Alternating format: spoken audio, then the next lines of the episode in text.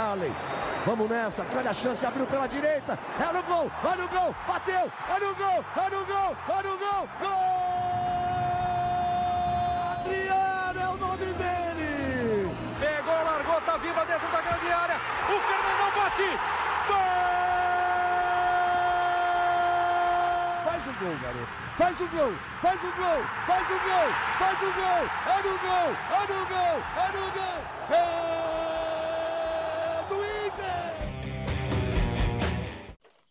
Torcedor Colorado, iniciando mais um podcast aqui em Gé. Globo, episódio 174. Episódio 174 do podcast do Esporte Clube Internacional, podcast campeão de tudo o Inter empatou com o Corinthians na Neoquímica Arena pelo placar de 2 a 2. Balbuena e Yuri Alberto, lei do ex, marcaram para o timão. Alemão, top 5 no futebol brasileiro. Eu avisei no último episódio e Alan Patrick fizeram os gols do Internacional. Vamos falar bastante a respeito desse jogo, nas consequências na tabela de classificação e também vamos abordar algumas individualidades. E eu começo por ela, eu acho que é um debate bem interessante para a gente abrir o episódio 174, porque não é um debate novo, ele é um debate que vem acontecendo a cada 5, 6, 7, 8 jogos do Inter. Isso pode impactar em mudanças para 2023. Me refiro a mais uma falha do goleiro Daniel. Antes disso, eu apresento os meus companheiros, o trio de ferro, trio titular, está à sua disposição. Luca Pumes, torcedor e influenciador. Tomás Rames, repórter de Gé. Globo, e eu, Bruno Ravazoli, também repórter de Gé. Globo. Eu começo contigo, Luca Pumes. Daniel. Daniel, Daniel, Daniel. O que fazer com o goleiro do Internacional? É apostar no cara até o fim do ano? É hora de mudança? E aí, meu bruxo? Manda o papo. Buenas, Bruno. Buenas, Tomás. Alegria estar com vocês. Um abraço para nossa audiência qualificadíssima. Cara, Daniel, bom, quem nos acompanha mais tempo sabe, né? Que eu falo, eu cria aquela teoria ali do é, trocar três ou quatro milagres por uma falha. Porque a questão não é se, a questão é quando o Daniel vai aprontar, né? E, enfim, em alguns momentos de temporada, sei lá, tipo, momentos cruciais, assim. E aí a gente volta lá. É chato falar de, de coisas que passaram, mas é uma eliminação doída, né, historicamente para o Inter contra o Globo, que teve a marca registrada de Daniel ali, uma infelicidade. É, mas, e, e ele estava no outras coisas foram acontecendo também. O Daniel me passa uma questão de insegurança também na questão da saída do gol. Ele deu uma catada de borboleta fenomenal no meio da partida ali. É, em alguns cruzamentos o Inter tem muita dificuldade né, no, escanteio. O Inter faz poucos gols de cabeça. O Inter, a bola aérea do Inter não, não, não, não, não assusta muito, né? não é muito onde. Mas ali eu vi o cara é, sair de soco. O Daniel parece que não sabe sair do gol. E quando ele foi se aventurar ali, ele pulou, pulou, esticou o braço e passou lotado da bola ali. Foi a coisa mais feia do mundo. A grande questão para mim é no final do jogo ali, tu é um goleiro, tu falhou, tu comprometeu o resultado, ele vai sorrindo até o Yuri, abraça. Mano, eu acho que esse time do Inter deve para uma postura muito séria nesse Brasileirão, porque ele conseguiu botar fora a Copa do Brasil muito cedo e ele conseguiu ser eliminado de uma maneira traumática para o meu lugar na Sul-Americana. Então, eu quero ver uma diversão em campo. Eu quero ver o time se divertindo, eu quero ver o time feliz em jogar bola. Mas fora do campo, quando o resultado não vem, eu preciso eu preciso ver que há uma indignação, eu preciso ver incômodo, porque senão vai me passar a ideia de que tá bom isso aí. E se tá bom para eles, eu preciso dizer que para a torcida não Estou aqui hoje como a voz da torcida, eu preciso dizer que os resultados do uma torcida. E aí eu não estou falando da, da, do empate específico contra o Corinthians. Porque na, no fio do bigode, na frieza da regra, um 2 a 2 na Neoquímica Arena não é um mau resultado. Só que pelas circunstâncias do jogo e durante as, é, a, a, partida, a gente viu que dava para ganhar. Então eu espero, óbvio, tu tá vendo um companheiro ali, tu tá feliz por ver um companheiro, cara, tu soltou a bola no pé dele, cara. Soltou a bola no pé dele. Tu, tu vai pro vestiário e lá vocês conversam. Então, é, essa é a minha, minha explanação inicial sobre o Daniel, sobre postura, sobre Boa. Inter. Boa, Luca. Tomás, o que dizer sobre o goleiro Daniel? Grande abraço, meu consagrado. Abraço, Bruno. Abraço, Luca. Abraço a todos que nos acompanham. Essa questão do Luca, é, eu acho um pouco subjetivo, né? A situação do ele ter cumprimentado o Yuri ali, porque acabou o jogo, é só amigos. Ah, eles, eles vão falar, né? Não, por favor, Luca, eu, eu respeitei a tua opinião, né? Eu acho que isso não muda em nada. O que, o que atrapalha é o desempenho do Daniel em campo. É, esse é o problema. Se o Daniel pegar, não tem problema nenhum. O problema é que o Daniel falha. É, esse é o, é o negócio. É, o problema. A torcida do Inter, eu já disse algumas vezes aqui, a torcida do Inter tem umas ideias que ela acha um problema onde não tem. O problema é o Daniel falha e falha bastante. Ele falhou várias vezes nessa temporada. Eu até acredito que na temporada passada, até ele ter a lesão, né, que o, o retirou do resto do fim da temporada, ele estava bem, mas nessa temporada, a temporada dele é cheia de altos e baixos. E isso é o que é o problema. Mais uma vez o Daniel falhou e deixou, fez o Inter. Não adianta, né? Domingo não tem como dizer que os dois pontos ficaram por conta do Daniel, né? Como já tinha sido, se for pensar ali no jogo do, do Cuiabá, né? Que ele botou para dentro na falta do Valdívia, né? Isso é o problema. O Daniel ele precisa ser regular e ele não tem conseguido.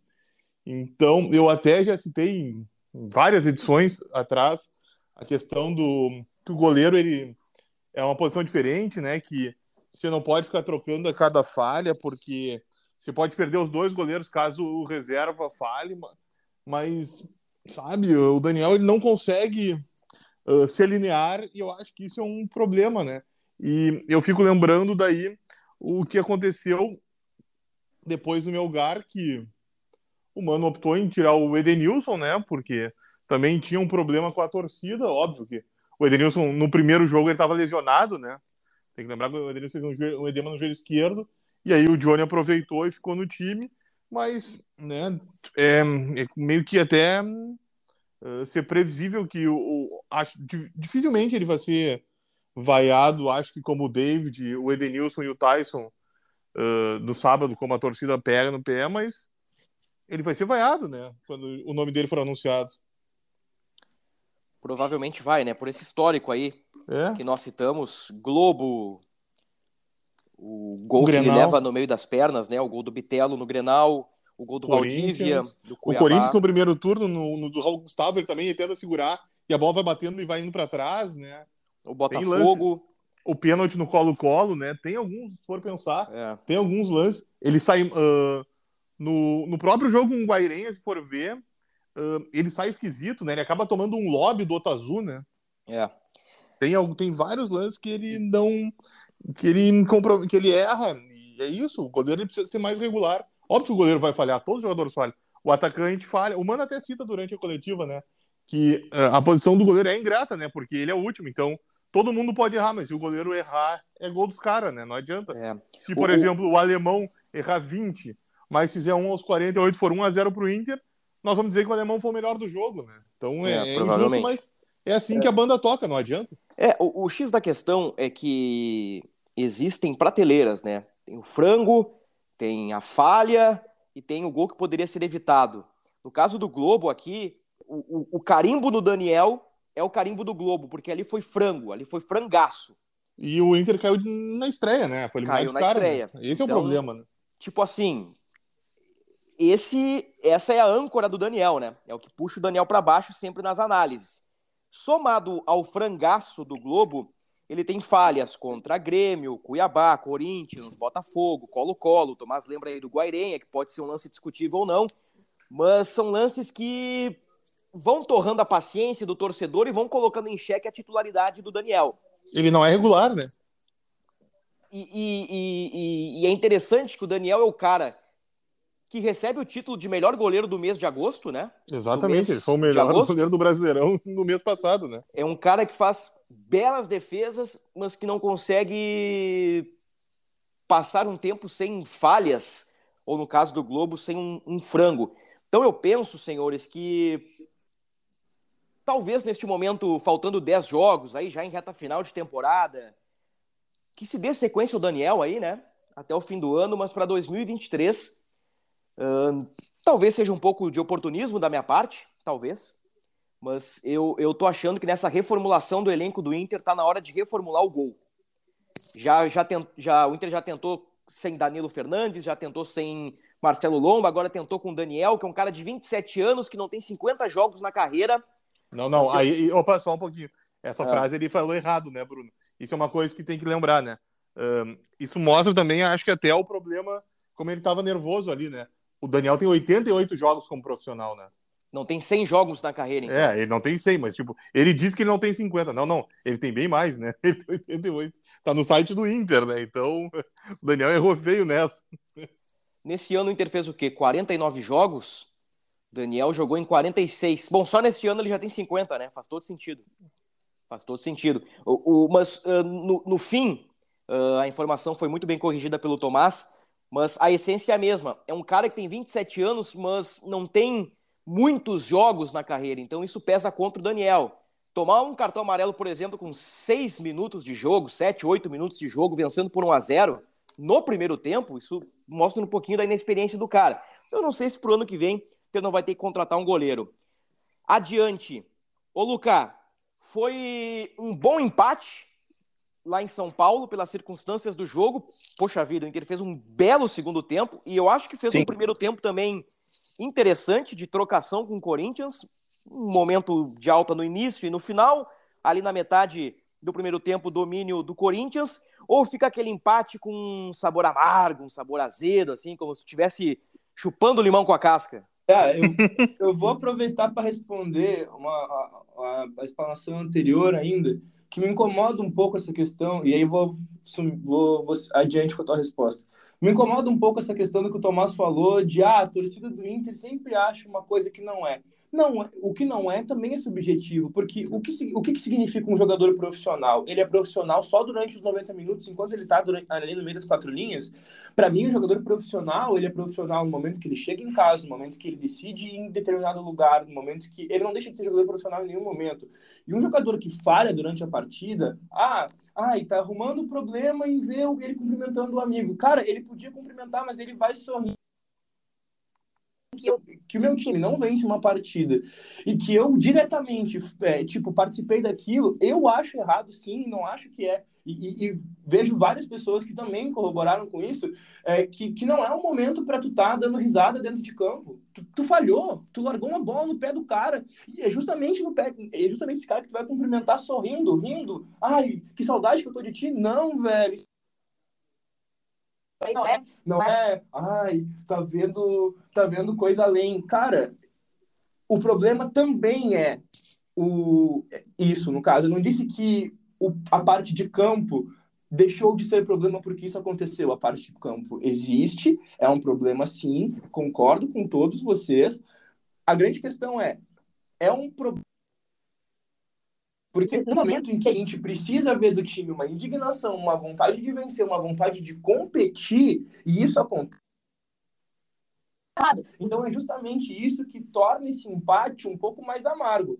Por quê? Porque o Inter teve chance de vencer a partida, da mesma maneira que o Corinthians teve em muitos momentos é, chance de fazer ali, ampliar para 3 a 1 é, o Inter se desligou em algum momento da partida, teve um apagão, foi é, um pouco de competência, um, um pouco.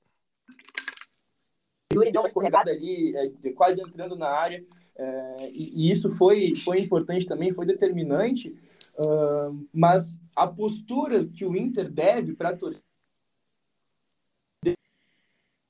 de vontade, porque. Não, na competição, desculpa, não. Tudo que a gente teve no ano até agora, das competições que a gente já foi eliminado, passou e passou com, com requinte de crueldade.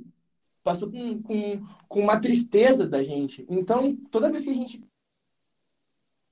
de mudar as coisas, eu acho que a gente tem que se agarrar com muita força. Se o Inter tem a chance de fazer um gol, se o Inter tem uma, a chance, desculpa, de jogar 90 minutos com um gol na frente, por que, que vai mudar a maneira de jogar a partir desse primeiro minuto?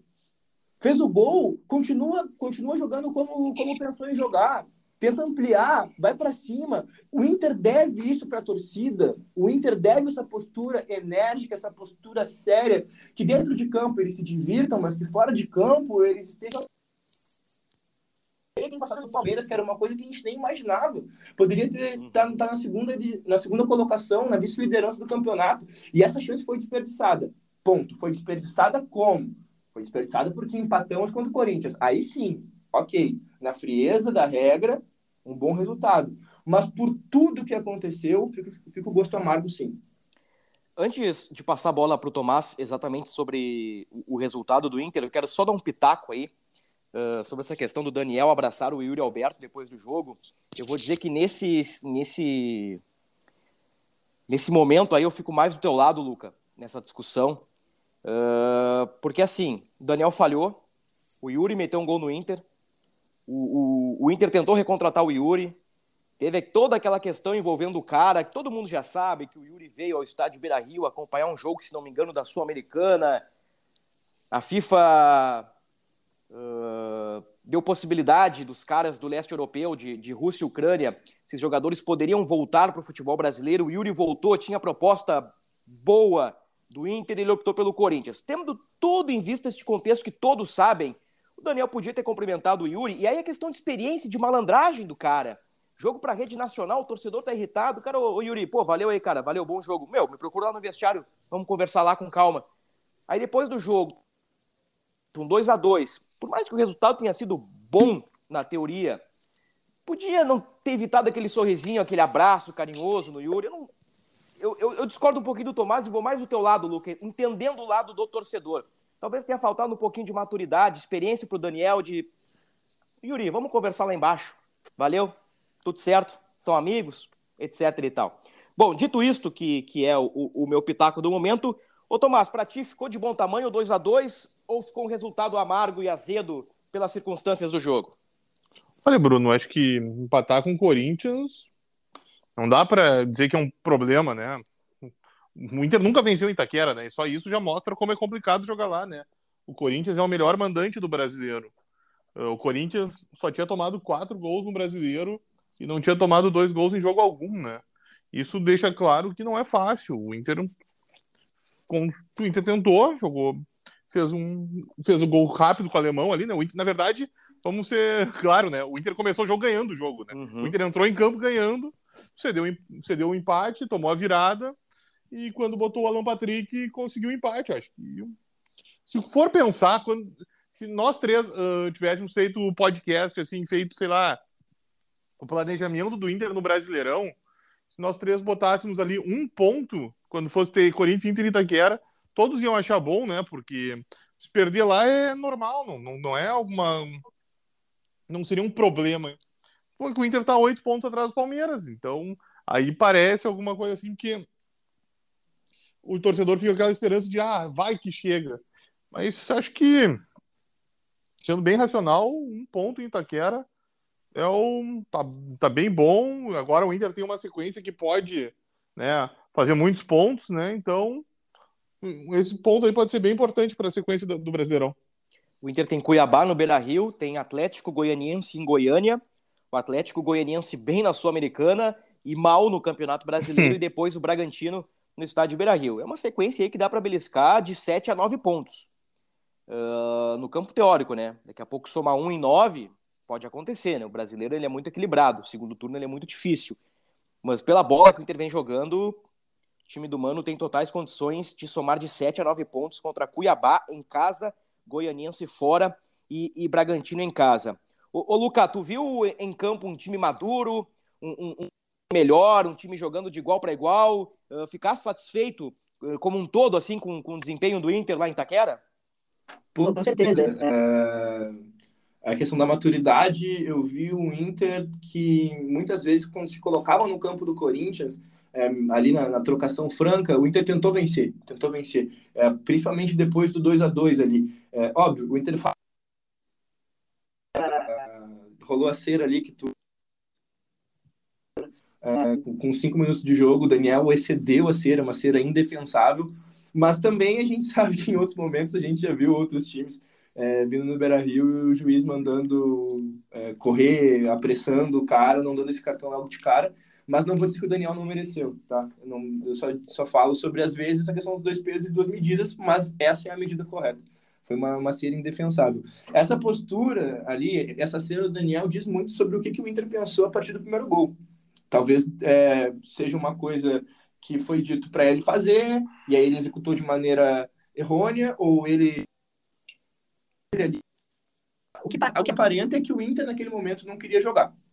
Né? Queria, queria furar a bola. Uh, partindo desse pressuposto, uh, o Inter recuou, né? E percebeu o Corinthians no seu campo, mas não conseguiu fazer nada de diferente para inibir os gols do Corinthians, né? O Corinthians virou o jogo muito rápido. E aí o Inter já vamos correr atrás desse, desse, desse tempo perdido, né? Vamos correr atrás de, um, de algo que poderia estar a nosso favor, que é justamente o tempo, né? Porque o Inter começa essa questão de fazer cera logo no começo com 1 a 0 em Itaquera, chega a ser vergonhoso fazer, porque vai que o Corinthians vira e depois é tu que tá precisando de tempo. E foi o que aconteceu. Inter, esse tempo depois é, assombrou o Inter até o golaço do Alan Patrick. No segundo tempo, o Inter já volta com outra postura. O Inter permite sim que o Corinthians esteja no seu campo, mas logo que pode, se coloca no campo do Corinthians. No contra-ataque. O Inter permitiu o Corinthians trocar a bola, estava com sua defesa bem postada, conseguiu em vários momentos é, inibir o toque de bola do Corinthians, às vezes partia para o contra-ataque, da mesma maneira que às vezes o Corinthians também partia para o contra-ataque, mas ficou esse jogo mais estudado. É, o Corinthians no campo do Inter e o Inter entendeu. O campo do Corinthians não foi uma ou duas vezes. Durante o tempo, inclusive numa, desses, numa dessas trocas de, de, de bola ali, de passes, o Alan Patrick muito bem é, viu é, a possibilidade do gol e fez um Augusto contra o Grêmio. E Itaquera, se eu não me engano, foi até naquela, naquela mesma goleira ali. É, um gol foi que... no, no ano do rebaixamento do Grêmio. É, eu acho que é importante só, só dar essa, essa lembradinha Sim. aí. Mas, enfim, foi, foi legal. É, gostei do, do que eu vi. E poderia é, não ter esperado o, o tempo então precisava ter feito isso, fez o gol, encara com, com mais vontade, vamos ocupar o campo dos caras, vamos fazer mais gol, vamos fazer mais gol, vamos fazer. No fim, é, foi falta, né? O time acabou tomando dois gols. É, no todo, eu acho que a leitura do Luca aí, ela, ela é correta.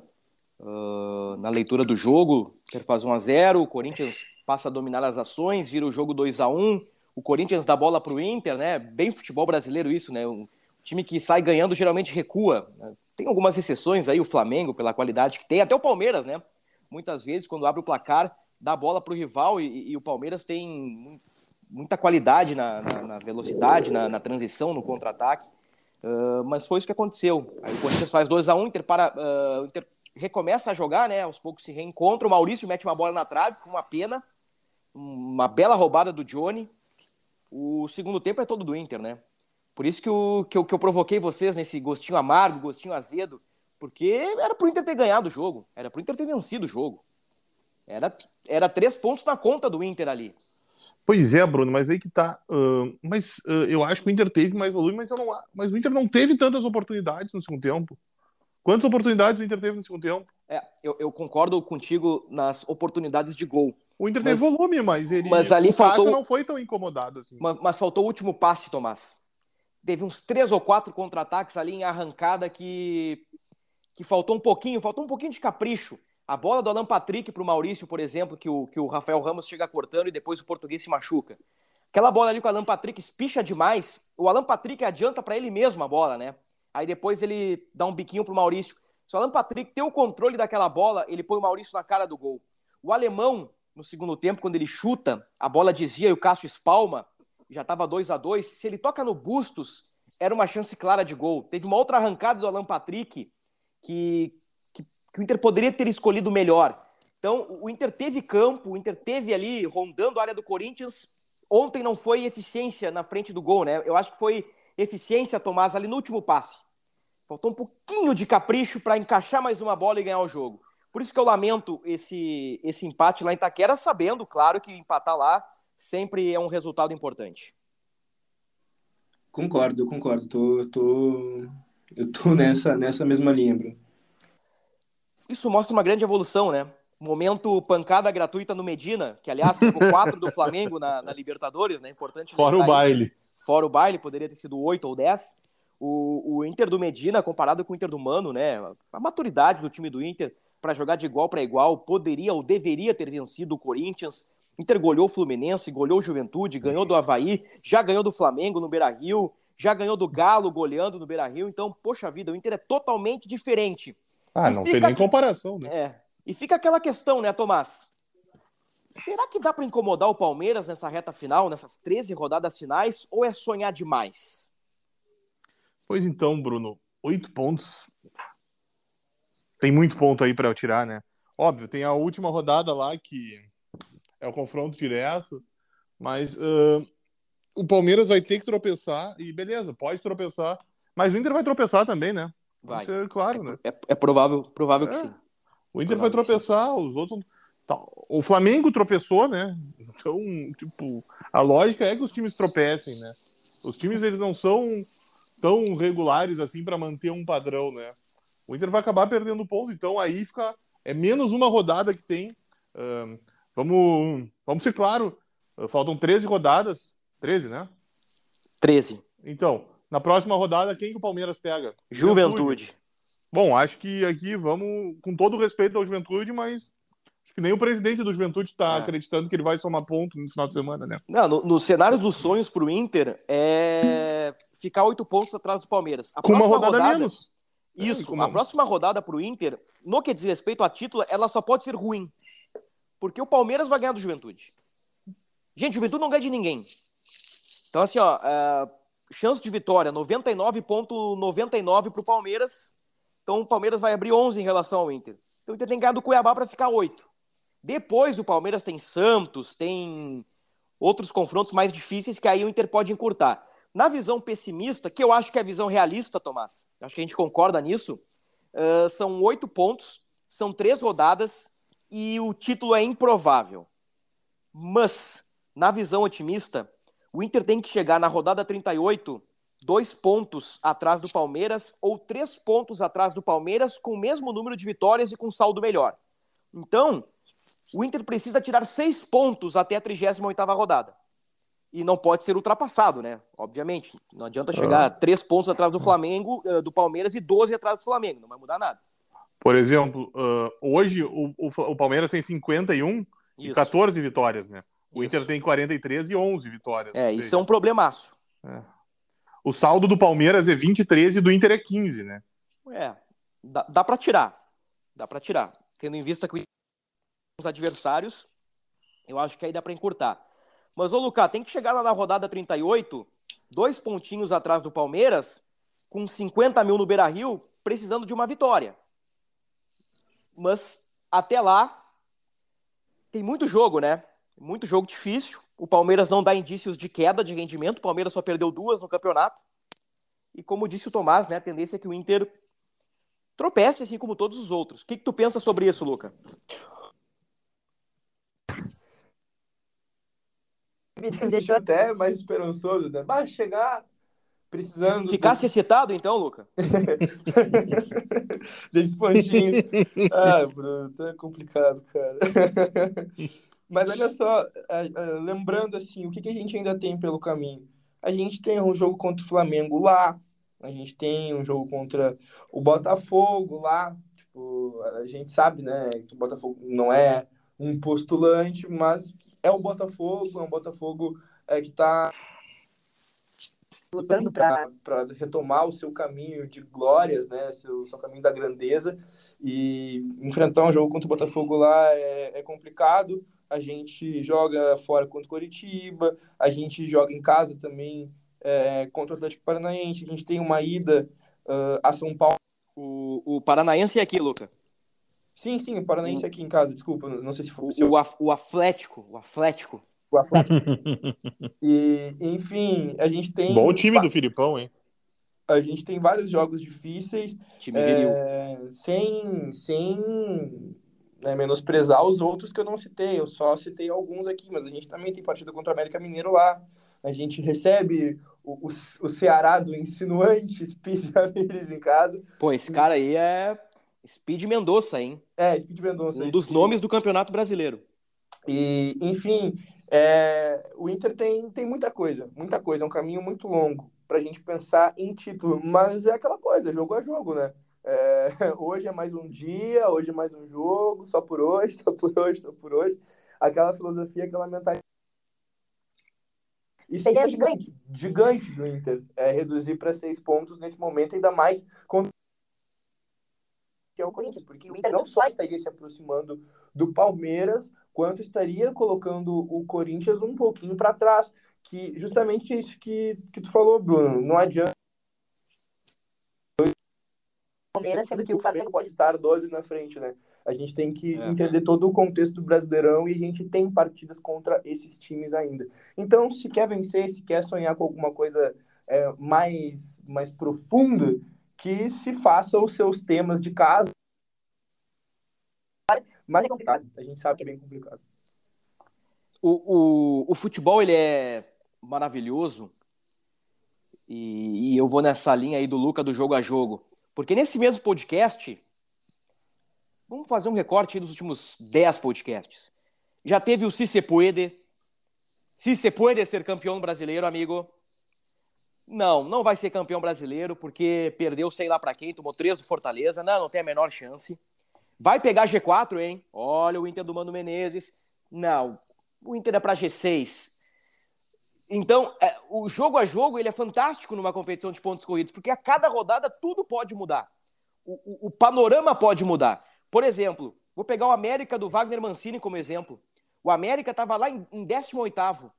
O América fez três ou quatro vitórias seguidas, o América já sonha com, com vaga na Libertadores de novo. Esse, campeonato ele é muito equilibrado. Então, um tropeço do Palmeiras, uma vitória do Inter, toda a perspectiva pode mudar. O Inter já está no G4. Nós não falamos ainda no podcast, né? Um erro desse vacilante apresentador. O, o Inter está em quarto no campeonato.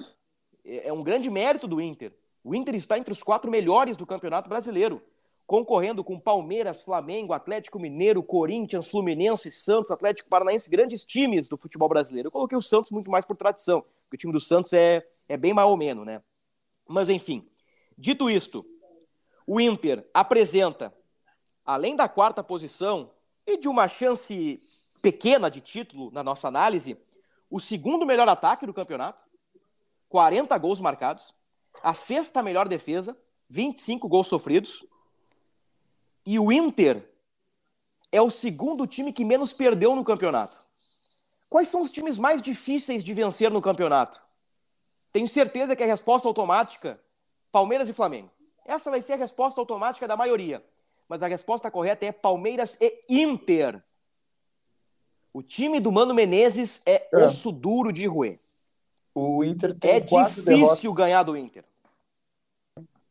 Uma com Medina, né? Vamos lá. importante, importante. Sempre bom lembrar, né, O Bruno? Mano, o Mano tem três derrotas, pessoal.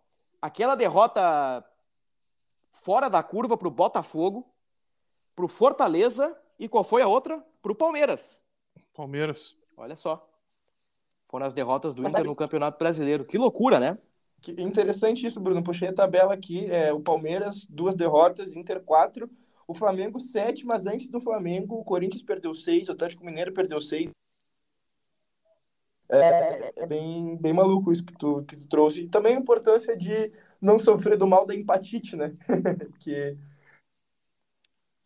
um pouquinho, um pouquinho mais de ousadia dá para transformar um ponto em três, mas Sabe como é que é o futebol brasileiro? Muitas vezes os treinadores preferem é, garantir um pontinho do que se arriscar pra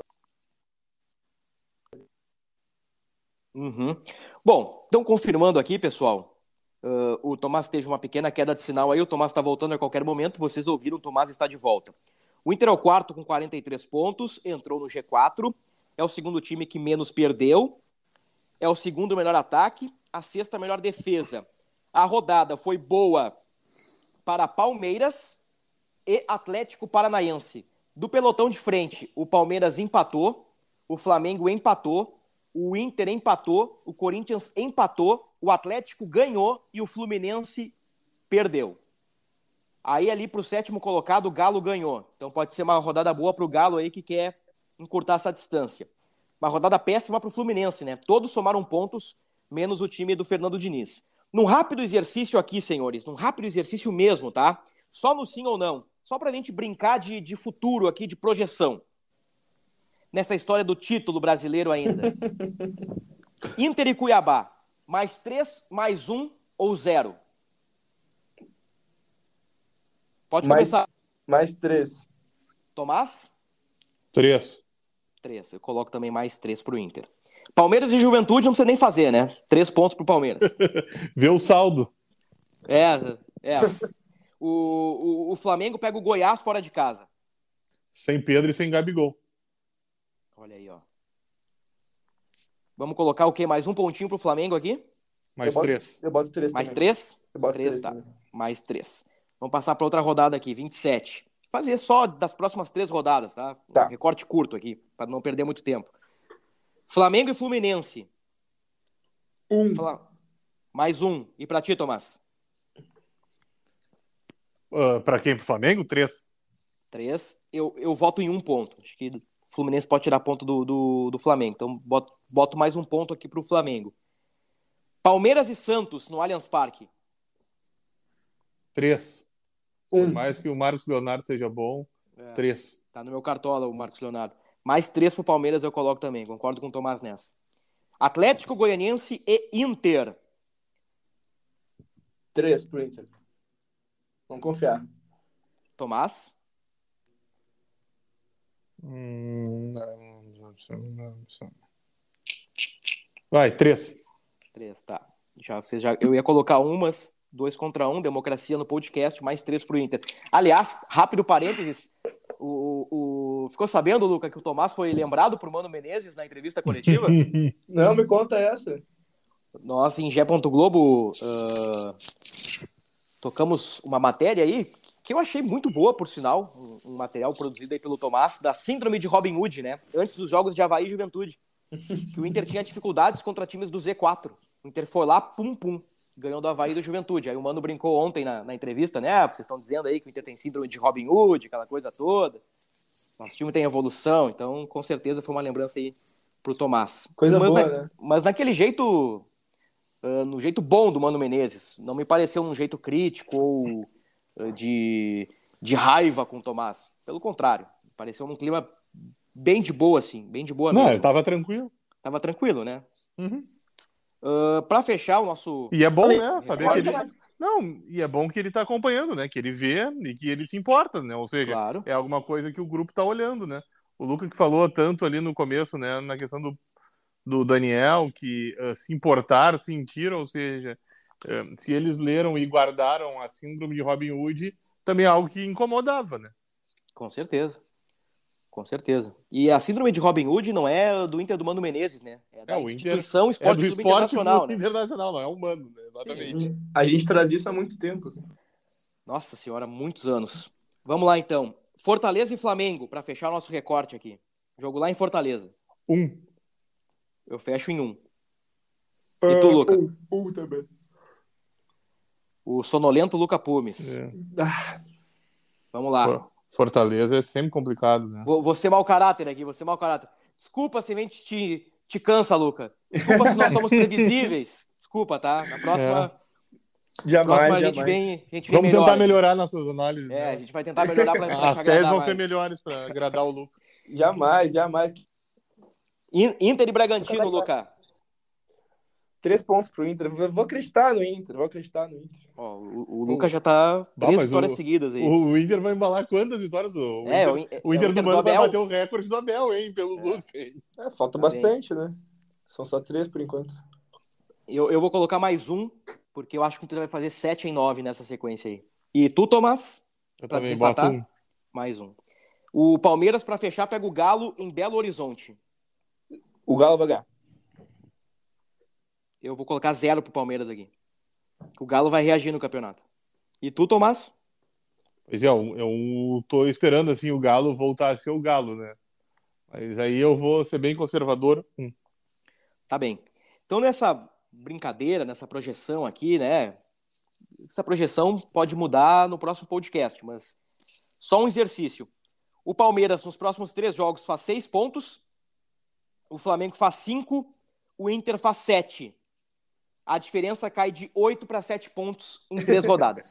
em três rodadas, o Inter tira um ponto do Palmeiras num cenário levemente otimista. levemente. Levemente otimista. Levemente, eu gostei do levemente. Então, senhores, a missão título é muito difícil. Que tava importante. É você. Seu Corinthians.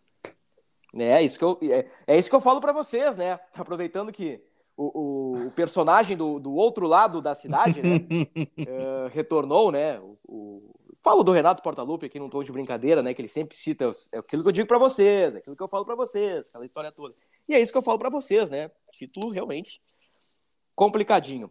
Para fechar o podcast, pra gente não incomodar mais o Luca, o... Ô, Tomás, é Alan Patrick na vaga do DP na suspenso?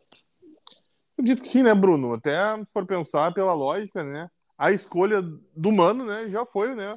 Em colocar o Alan Patrick no lugar do Depena na partida, né? Então, que era óbvio, o Inter tava perdendo, mas eh, ele escolheu o Alan Patrick ali. O Alan Patrick eh, foi muito importante pro Inter no segundo tempo, né? Acredito que dos jogadores do Inter no segundo tempo ele ter sido o melhor, né? Era o cara que buscava organizar o time, fez o gol e pela lógica do Mano, né? Eu entendo que, óbvio, amanhã começa. desculpa, amanhã não.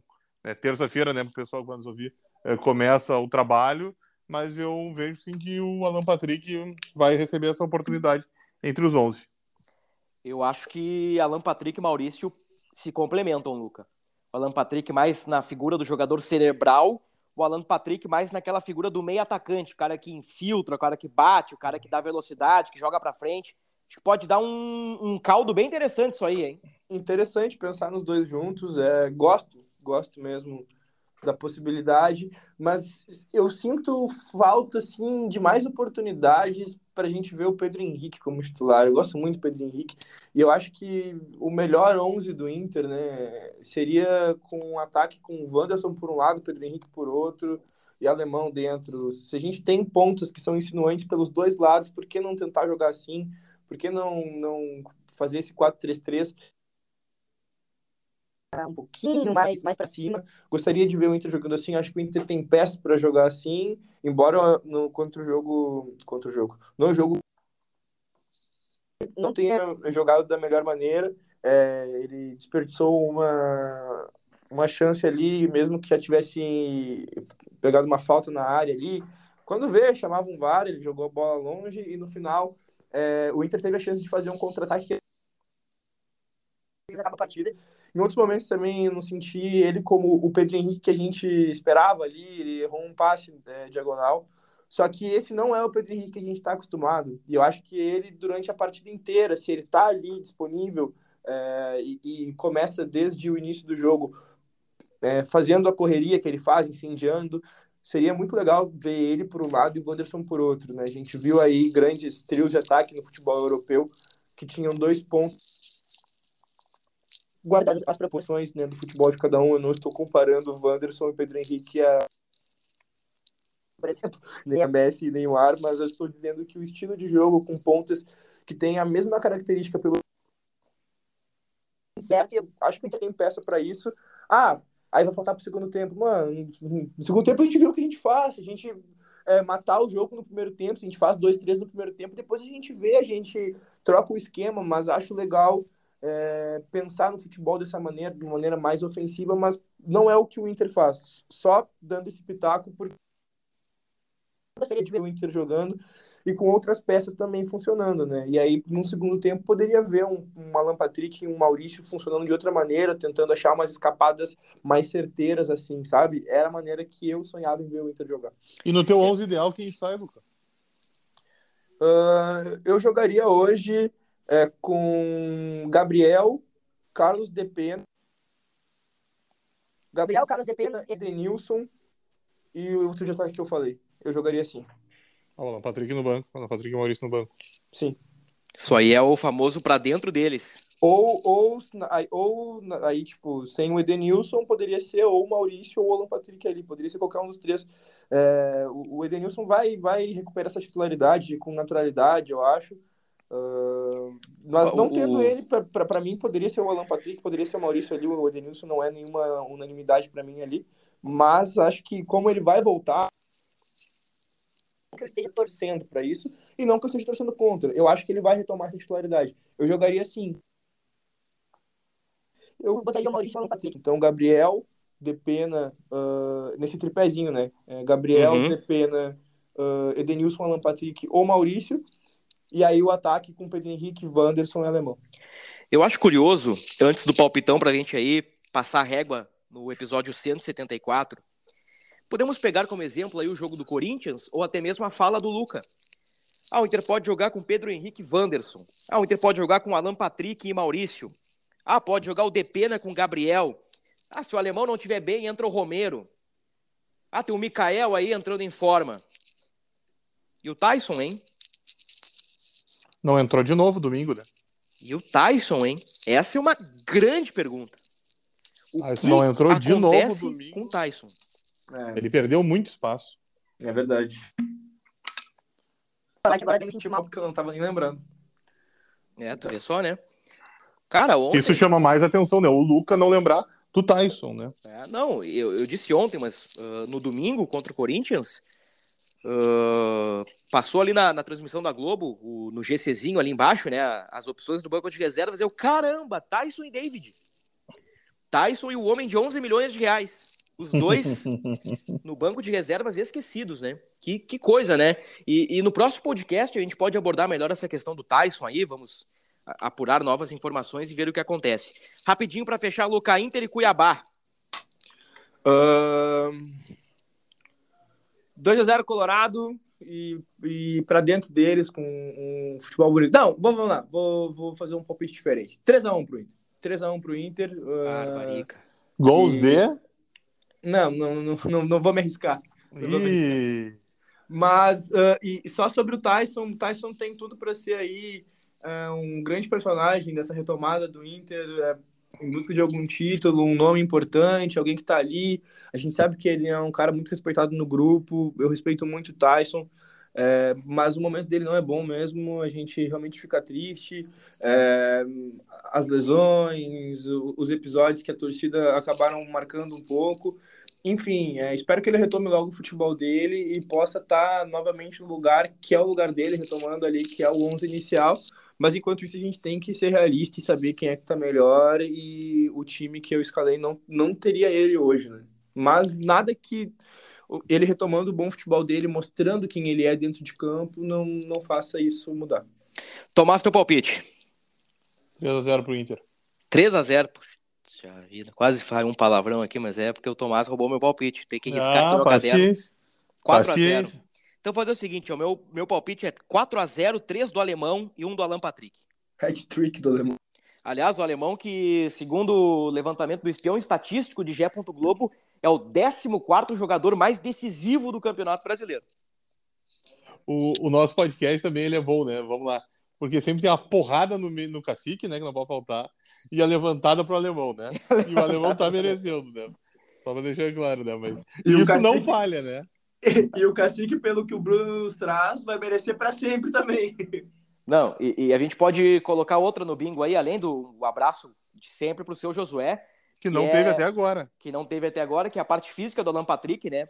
Uh, um, um ponto aí que eu esqueci de abordar, mas faz parte do jogo, né?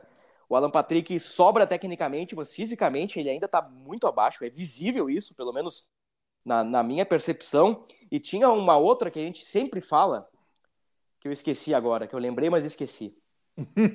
mas enfim, é o bingo do nosso podcast, né? É o bingo do nosso podcast. Ah, não, Lu- tem- o, o- o Tomás tem, tem mais certinho algumas coisas que o Bruno sempre faz e que eu sempre faço, mas já que levantaram essa daí, tô indo lá ver o seu Josué amanhã. amanhã Aê, com agora ele. sim. Então, um abraço. A cereja paizão. do bolo, hein? Bota a carne no fogo, que o filhão tá chegando.